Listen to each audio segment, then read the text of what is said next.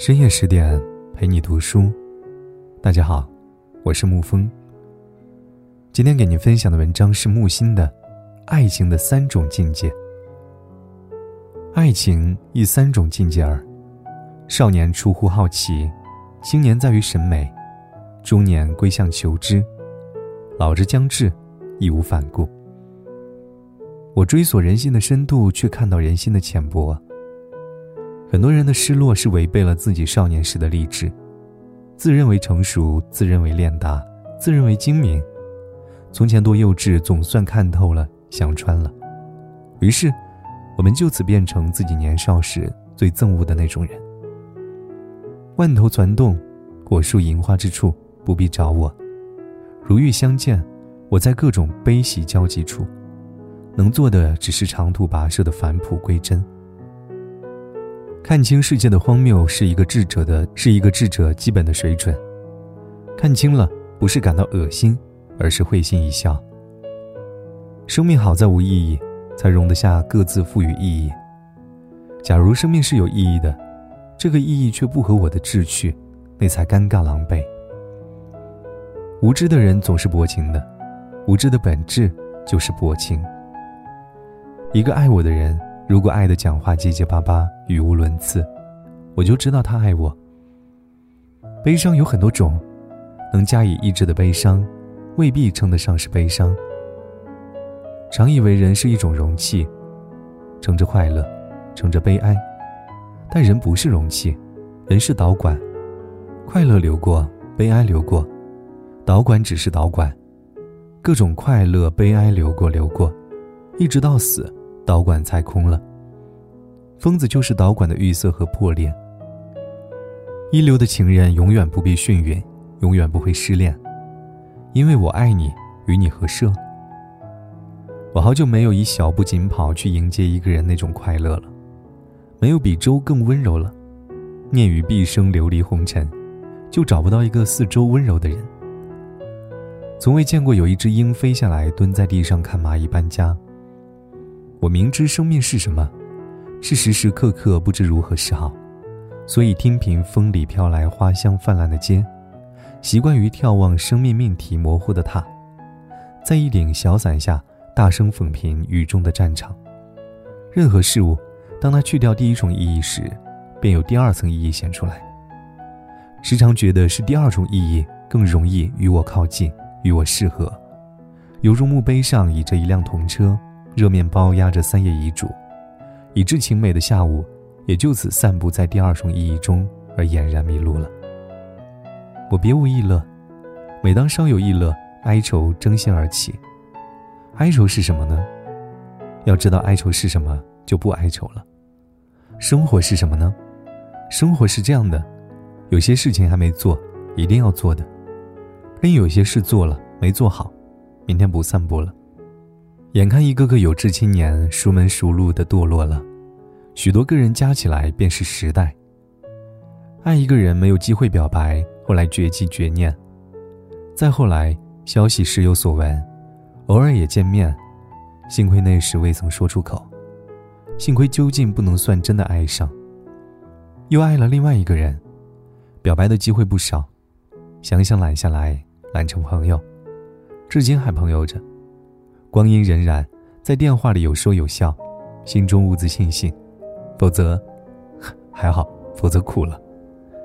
当愚人来找你商量试题，你别费精神，因为他早就定了主意的。人害怕寂寞，害怕到无耻的程度。换言之，人的某些无耻行径，是由于害怕寂寞而做出来的。轻浮，随遇而爱，谓之滥情；多方向无主次的泛恋。谓之滥情。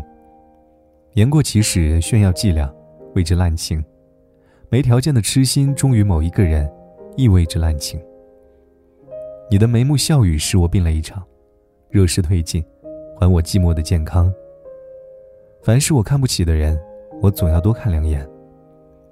康德的判断，对自然美抱有直接兴趣，永远是心地善良的标志。此话可以反说。凡以不负善良者，乃对自然美丧失了最直接的兴趣。始终不肯背叛自己的人，即使吃了很多苦头，最终却可以笑着。好了，今天的文章就给您分享到这儿。更多美文，请关注十点读书，也欢迎把我们推荐给你的朋友和家人，一起在阅读里成为更好的自己。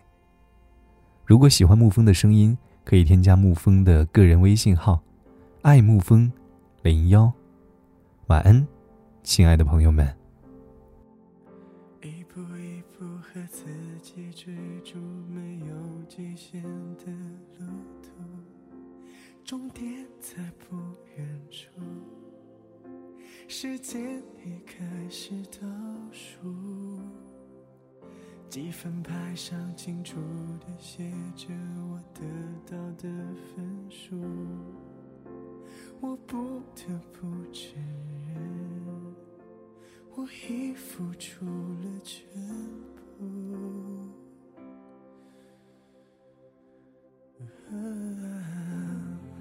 就让我的心回到梦开始的原点，有多少白天黑夜，忍着眼泪流着汗水，我坚持走到今天，我愿用生命表演。趁白玉的事之前，告诉自己坦然面对。就算我最后只能带着微笑流下泪水，我已经尽力而为，我可以无怨无悔。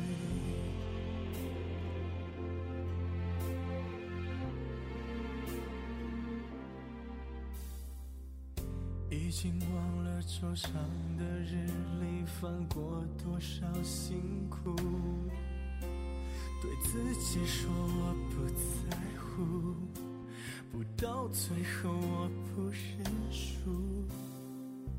几分牌上清楚地写着我完成的记录，我不得不承认。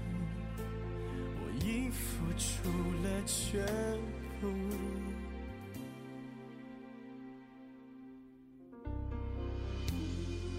就让我的心回到梦开始的原点。有多少白天黑夜，忍着眼泪流着汗水，我坚持走到今天。我愿用生命表演，成败与得失之间，告诉自己坦然面对。就算我最后只能带着微笑流下泪水，我已经尽力而为，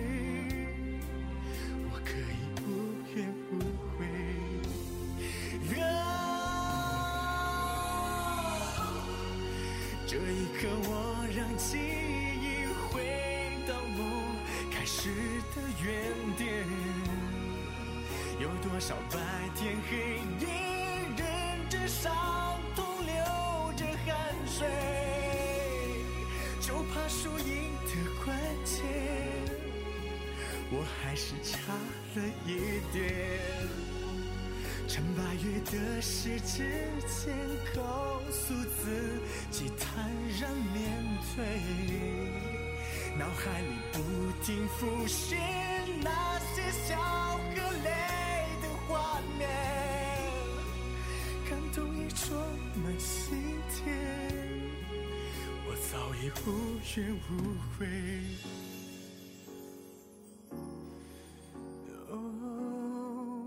我早已无。